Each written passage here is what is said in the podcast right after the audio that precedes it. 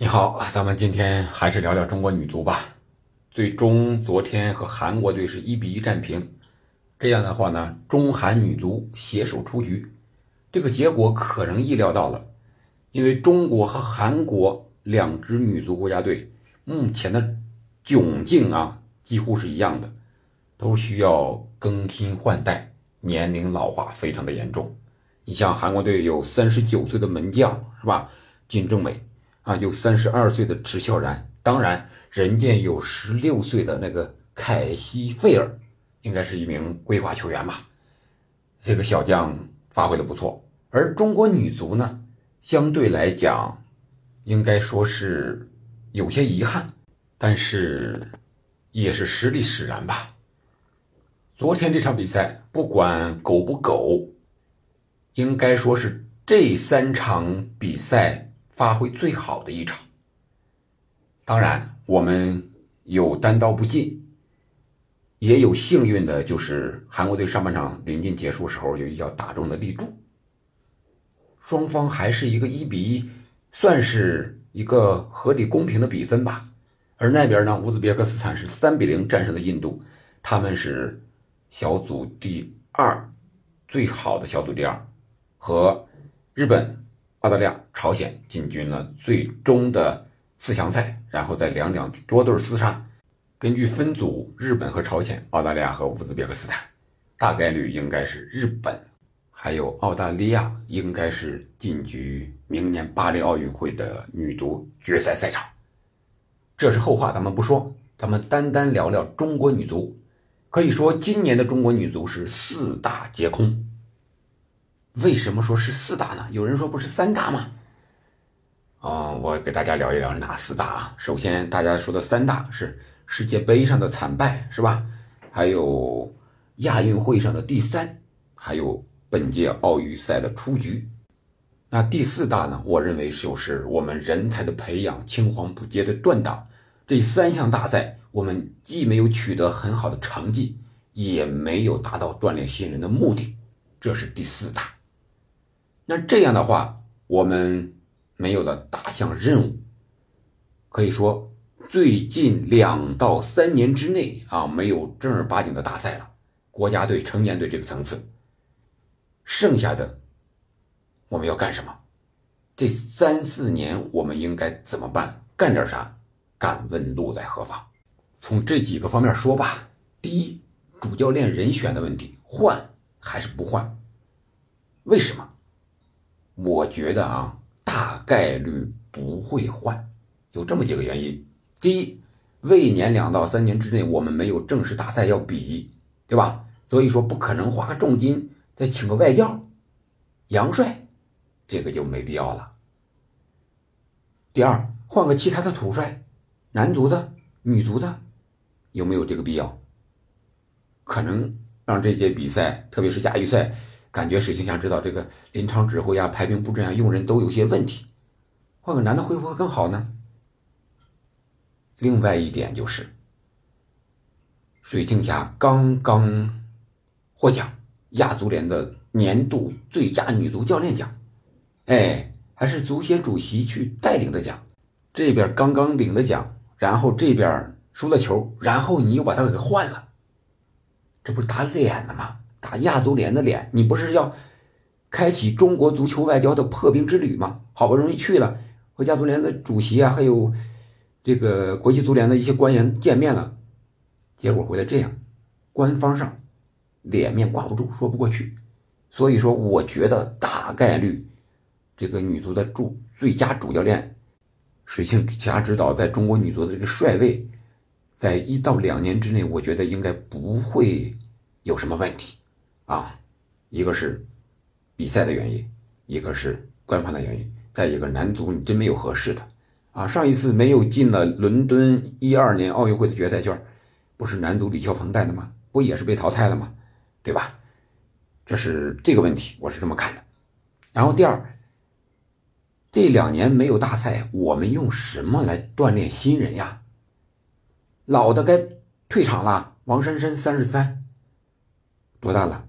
还能让他再打一届，打到三十七，或者说到二零二六年是吧？下届是亚洲杯，下届世界杯二零二七年，二三十六七岁当梅西呢？不可能了吧？然后其他的队员，我算了一下，二十七八岁的很多，乌日古马拉二十七，王霜二十八，吴成书二十七，严谨谨年轻一点二十四，张睿三十四，杨丽娜二十九，刘艳秋二十七，史梦雨二十九，这些队员是不是该退场了？剩下留下这些打过的一些相对来说年轻一点的，汪琳琳上场时间很有限，沈梦露二十一岁，上场时间很有限。那下一届正好是二六是亚洲杯，二七是世界杯，二八是奥运会。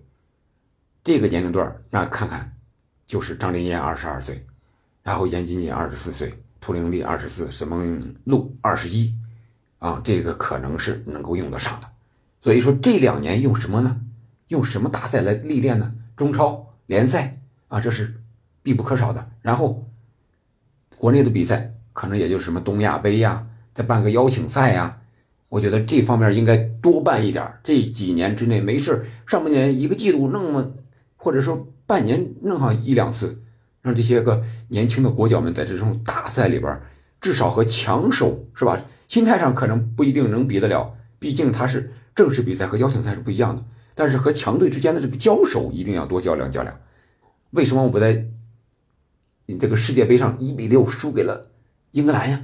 我们才知道欧洲女足到底是怎么踢的，强队是怎么踢球的。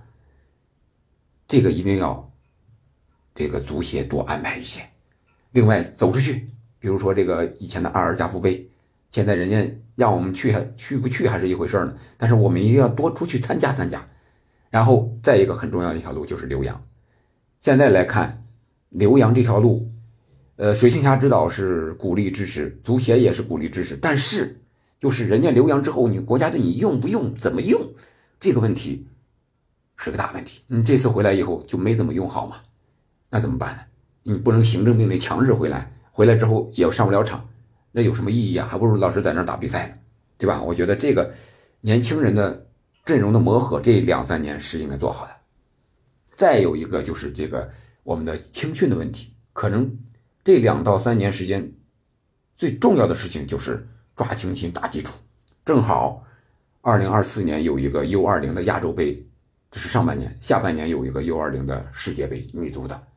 幺二零亚洲杯呢，我们已经进入了正赛，一共八支球队：乌兹别克斯坦、日本，这是第一档的；第二档朝鲜、韩国；第三档澳大利亚、中国；第四档越南和中国台北。那还没有抽签我觉得大概率啊，我们会抽到一个好签为什么呢？因为乌兹别克斯坦它是东道主啊。东道主的话，那你就可以考虑了，他肯定相对来说抽几个弱队，是吧？那第二档呢，韩国或者朝鲜，从这个奥运赛上来看，朝鲜年轻化非常厉害，他可能要抽一个韩国队，然后中国和澳大利亚比，他要抽一个中国队，中国台北和越南，他可能要抽个越南，因为中国台北是比较厉害的，曾经在小组赛三比零战胜过他。所以说，我们可以借着东道主乌兹别克斯坦这个抽签的便宜，可能分到一个相对的弱组。如果和日本、朝鲜、澳大利亚，澳大利亚是我们同档次啊，分到一组的话，那我们进不了四强，因为进四强才能进入 U 二零亚洲杯的决赛圈。这个是 U 二零亚洲杯，也是 U 二零世界杯的一个预预赛，相当于选拔。现在 U20 世界杯是扩军了，二十四支队伍，亚洲有四个名额，可以说进入四强就能进入 U20 的大赛，这个是我们应该重点抓的一个问题。这是国字号的到 U20，那在之下的呢？U17 呀，是吧？U15 啊，青训啊，这些东西，我们看到了中国足协主席啊，第一件事去的就是看了 U15 的决赛，然后去了。足球青训基地去调研，然后看女足，然后去亚足联参加颁奖搞外交，啊，可能我们也看到了一些苗头，是吧？第一件事，青训肯定要好好抓的，啊，女足也很重视的，然后足球外交呢也重启了，这样的话，中国会不会有一个触底反弹呢？我们期待吧。然后趁着这两年没有大赛，把这个自己底色的东西、基础的东西好好抓一抓。我觉得不要再折腾了，不要不着急换帅啊，不着急换帅，不着急国家队要成绩。既然已经这样了，那就是既来之则安之吧。慢慢的把这个基础打好，打得牢牢的，不要好高骛远、拔苗助长了，多选一些人。多看到一些希望的苗子，好吧，今天咱们就聊女足聊到这儿，明天继续英超的预测。感谢您的收听，我们下期再见。